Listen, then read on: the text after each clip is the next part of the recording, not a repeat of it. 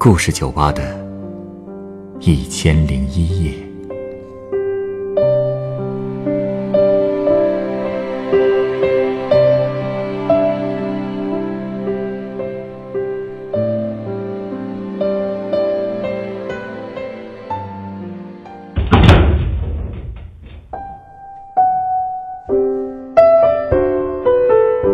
欢迎光临故事酒吧。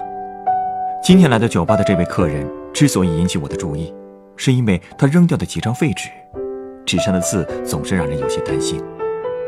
那些字的背后，又隐藏着一个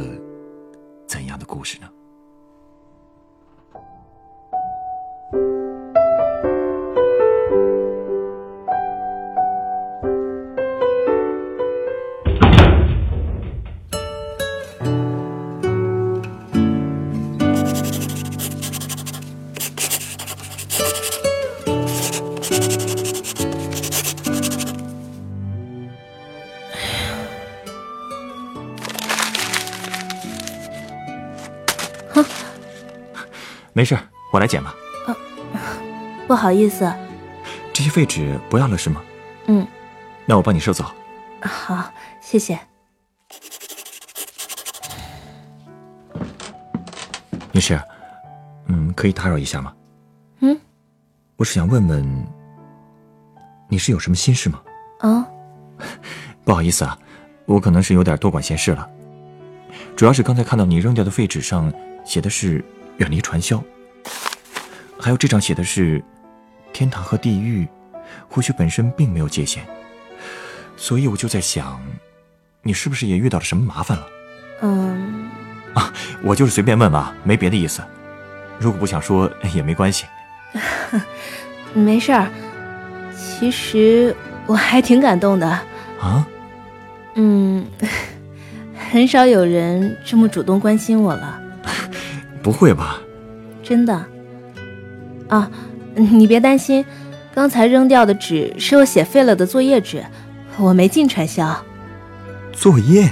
嗯，我是学新闻的，刚上大一，第一篇新闻稿我是想好好写写的，但又一直想不好该怎么写。老师给你们留的题目是写传销？哦，不是。他没留具体题目，是我自己选的。其实我学新闻，目的就是为了能揭露传销。我不想再让这种组织害人了。目的这么明确，难道是因为……因为我们全家都被传销害惨了。啊！我刚上高三那年，舅舅一家人在安徽发了财。舅妈还让我们这些亲戚都去他们投资创业的地方看看，大家都买好了机票，只有我妈没有，因为她要照顾我高考。其实，她没去还有一个原因，就是我家没钱。听舅妈说，要创业就要先投六万多块钱，这钱要是拿出来，我上大学的学费就没指望了。所以，我妈的意思是先看看再说。多亏你要高考啊！可是我高中的时候，真的一点都不努力。为什么呀？能看出来吗？我过去跟个小混混差不多。这个还真看不出来。倒是还没到女流氓的程度哈，就是性格很差、学习很烂的那一种很顽劣的学生。虽然也是想上大学的，可就是学不进去，可能也是因为没有理想吧。大学不过就是一个我想逃避现实的地方。至于去哪儿，想学什么，当时真的没想法。直到，直到你发现你舅舅他们被传销骗了，当时还不是。突然有了目标，是因为我喜欢上了一个男生。哈哈。有一天上课，我看到窗外操场上有人打篮球，那几个男生真的特别阳光，和我的生活简直形成了鲜明对比。然后突然有个球就直冲我飞了过来，直接把我面前的窗户打裂了。虽然我吓了一跳，可是往外一看，突然看到一个打球的男生正在冲我很抱歉的笑，那个笑容特别甜。这就一见钟情了？应该是吧。嗯，因为玻璃被砸坏了，所以那几个男生后来就叫人来班里修玻璃。这么一来一往的，我就和那个男生认识了。他真的是很阳光的一个大男孩，很幽默，也很贴心。我特别喜欢看他打球，看着看着就觉得高三没那么无聊了。看着他打球，就有学习的动力了。也不是，因为他是体育生，也是高三，能凭体育特长去一所很好的大学，所以那所大学也成了我的目标。可是我的成绩真的考不上，我这才后悔当初为什么不努力。考前的最后一个月，我开始玩命了，也就是那段时间，去安徽的亲戚们陆陆续续的也都回来了。他们特别兴奋的跟我妈说，那边有多好多好，还说只要加入那个项目，每个人都会送名车和豪宅。我妈也被说动了。决定等我高考完就加入他们。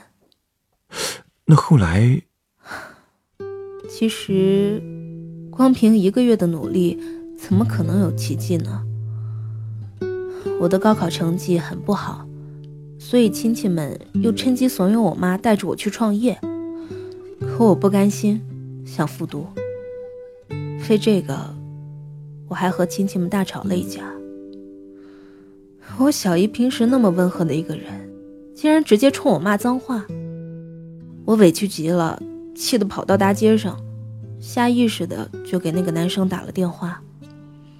他一接到电话就跑出来了，我们俩就坐在公园的长椅上，坐了很久。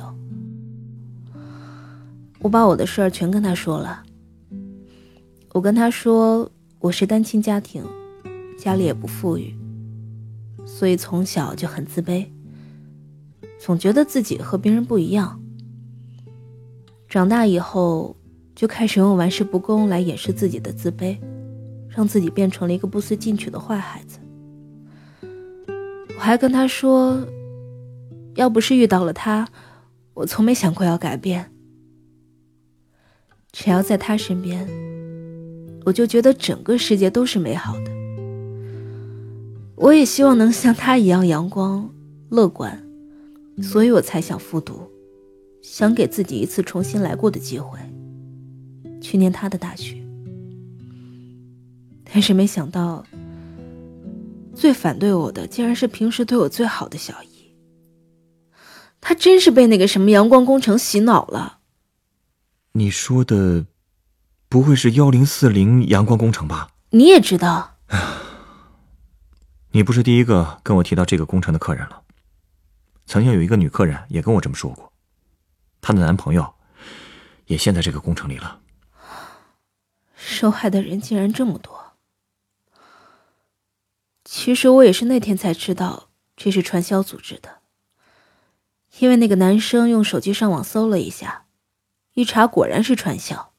回去以后我就开始苦劝家里人回头，可他们却骂我没有远见。说我被学校已经教育的痴呆了，所以最后我真的绝望了。没办法，就只好向他们妥协了。你也……哦不，我没去，我只是同意我妈跟他们去。你但家里人也同意我复读了。我妈说，她就当没我这个女儿。传销可怕吧？但我真的管不了他们了，我只能管好我自己。复读的那一年，我真是过得昏天黑地，也从没和那个男生联系过。考试的前一天晚上，他突然给我来了电话，让我加油。他说会在大学等我。这是那一年来他给我打的第一个电话，也是最后一个。最后一个。是啊。高考之后我才知道，其实他当时已经有女朋友了。那个女孩很漂亮，家境也好，人也温柔善良，所以我再也没和他联系过。填报志愿的时候，我特意避开了他的那所学校，选了另一所学校的新闻专业，因为就在报志愿的时候。我亲眼目睹了亲戚们输的有多惨。他们回来了。是啊，所有人的钱全都打了水漂，包括我妈的。她把给我准备的上大学的钱全都输掉了，所以我只好在开学之前去附近的一家餐馆做临时工。每天八点上班，一直要忙到夜里十二点才能回家。虽然很忙很累，但日子也算挺充实的，所以我真的很感谢那个男生。虽然他没有等我，却给了我重新生活的勇气和希望。如果没有他，我可能就马马虎虎的上一所普通专科了，或者高中毕业就工作了。那以后的日子。真的就不敢想了。而且在打工的时候，我又认识了一个男孩。啊，嗯，他不像那个男生总是那么乐观，反倒是每件事儿都会先考虑到最坏的结局，但也总是会用最积极的态度去完成这件事。这样的生活态度也不错。是啊，喜欢上他了。呃。因为我刚去的时候，做事儿总是笨手笨脚的。有一次给客人倒酒的时候，不小心打碎了两个杯子，而且还把客人的皮鞋弄湿了。那个客人脾气挺暴的，非让我跪下来给他擦鞋。啊？你说我一个刚毕业的中学生，哪见过这阵势啊？直接就吓哭了。这个时候，那个男孩过来了。一直陪着笑脸哄客人，还帮我打扫了屋子，重新给上了酒，又自掏腰包的送了客人几个菜，这才把事情解决了。很老道的男孩子啊。没错，我当时别提多感谢他了，也特别佩服他。虽说我在学校的时候各种不靠谱的事都干过，没想到刚一进社会，竟然也像个白痴一样。后来。他还拍了拍我的肩膀，说：“慢慢都会好的。”他的声音很温柔，就像团棉花，软软的。然后就沦陷了。所以从那以后，我就开始帮他做一些比较细致的活。客人走光以后，我还会和他一起收拾包间，还经常从家里给他带点零食。和自己做的吃的。一开始他还有点回避我，我问他为什么，他说：“我们这样的年纪，也许不会走到一起的，因为太年轻了。”嗯，但我跟他说，我不怕。当时打工一个月只有一天的假期，我就请他出去玩了一天。名义是谢谢他那天出手相救。那天天气很好，我本来计划是吃完午饭然后去划船，结果那天正好赶上餐厅楼上装修，我们俩喊着说话都听不清对方，最后只好沉默着把饭吃完了。没想到划船也不顺，刚划到湖上，竟然下雨了。我们俩赶紧去湖心的亭子里躲雨。可一下雨，四面八方的蚊子全都凑过来了，咬得我们俩浑身都是包。这么惨啊！可不嘛。可即便如此，我们俩还是约定，以后每一个暑假都要一起过。这就算是正式交往了？嗯，应该算吧。怎么说是应该呢？因为。我们俩要上的大学不是同一所，他的在省内，而我的在这里，所以出发前，他跟我说他不能保证不会喜欢上别的女孩。啊，这话说的也太 我觉得他就是这么说说，我相信他不会的。只不过我没想到，他那么快就会失联。失联？嗯。开学前一天的晚上，我给他打电话没打通，后来一连好几天，我打他电话给他发信息都没有回音。他是不是想分手了？他不是那种人，他很有责任感的，而且就算是喜欢上别的女孩，他也不会一声不响的就走。所以我担心他是不是出事了，就联系上了他所在的大学的同学，托他们帮忙找找。最诡异的是。没人在那个学校见到过他，不会真出事了吧？我也觉得很有可能，可我不知道他父母的电话，也不认识他的其他朋友，所以，我根本什么都做不了。就这样过了三个月，突然有一天，我接到了他的电话。他到底怎么回事啊？他是来跟我道歉的。原来他去当义务兵了。啊？那他为什么不早说呀？其实这件事儿，他在没认识我之前就决定了。他想等当完兵再去读大学，也有可能就继续留在部队里了。当初之所以没和我说，可能是因为他没有想清楚该怎么处理我们俩的关系吧。加上临走时很匆忙，就没来得及告诉我。在电话里，他对我还是重复了那个意思。他说他不保证不会喜欢上别的女孩，只能保证不去见别的女孩。哎，在部队里也很难见到其他女孩吧？对呀，所以一听就是在逗我呢。后来，只要他一有空，就会和我打电话聊天。他聊部队，我聊学校的事儿。其实大学生活也没有我想的那么美好，平时特别忙，因为我还要打工赚钱去交学费。他听说以后，就寄钱给我，让我买点好吃的。其实，酒吧这种地方，我平时是绝对舍不得来的。只不过今天心情不好。不想回学校，怎么了？和他吵架了？哦，没有。其实我今天刚从老家回来，家里出事了。我姥爷走了啊，而且都是传销害的。我小姨当年想参加传销，又拿不出那么多钱，就偷偷把姥爷的养老钱给拿了出来。现在血本无归。前一阵老爷发现了，心脏承受不住，就……唉。其实我这学期一直在攒路费，想趁暑假去部队看那个男孩的。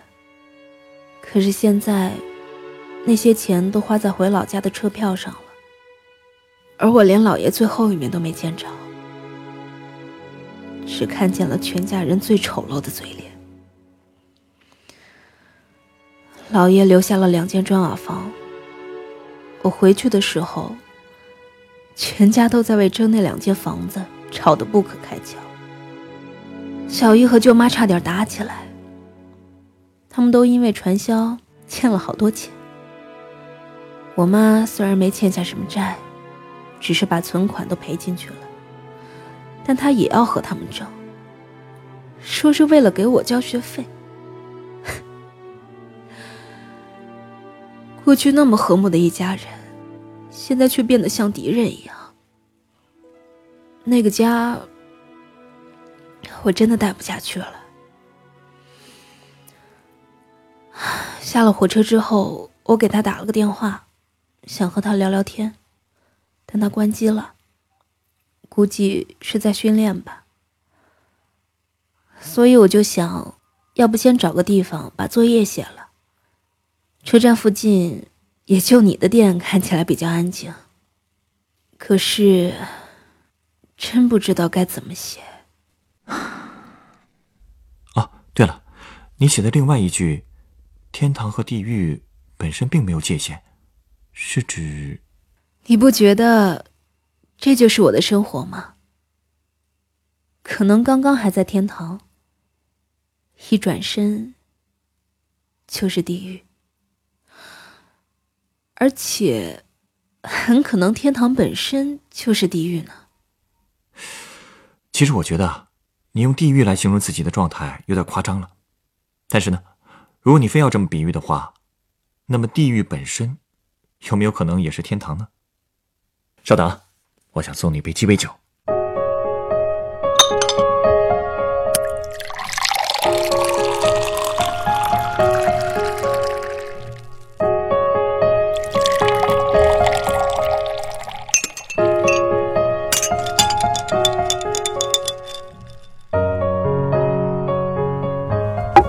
来，这杯是你的鸡尾酒，它是由沃德嘎、芒果利口酒、酸奶利口酒、芒果混合果汁和酸橙汁调成的，它的度数并不高，你可以尝尝看。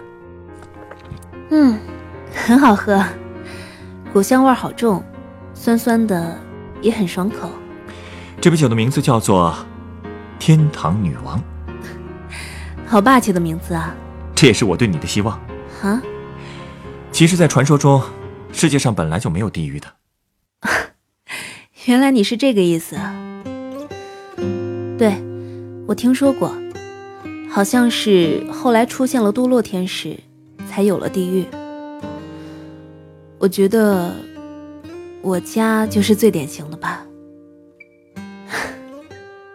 过去多好啊，结果一个人堕落了，就把全家拖进了地狱。这就是你所谓的转身就是地狱吧？可你不也是最好的反例吗？当年的你自甘堕落，可现在却考上了大学，学了这么好的专业，还拥有了一份爱情。可天知道这样的幸福能维持多久？可能就像他说的那样，这样的年纪，我们最后也走不到一起。天堂永远都是那么脆弱。但是我却相信，你一定可以创造一个完美的天堂。你知道为什么吗？为什么？因为，你是靠自己的力量从所谓的地狱里爬出来的，所以，和那个当兵的男孩，即使走不到最后，又怎么样呢？你看，那个鼓励你考大学的男生，即便不在你身边，你不一样走到了现在。其实啊，你早就拥有了改变现实的能力。再营造一个天堂，又有多难呢？或许，你觉得现在很难说服你的家人醒悟，但当你毕业以后，当你成为一名记者，当你用最清晰透彻的文字揭露那些事实，他们还不会信服你吗？亲戚家的弟弟妹妹们，难道不会以你为榜样吗？有一点你说的没错，天堂和地狱本身确实没有界限。你身处何处，仅仅在你的一念之间。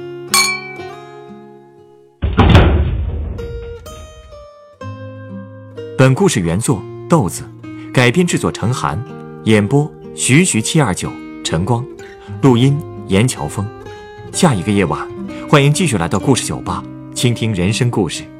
收听最新节目，请关注北京故事广播，工作日每晚九点播出的故事酒吧的一千零一夜。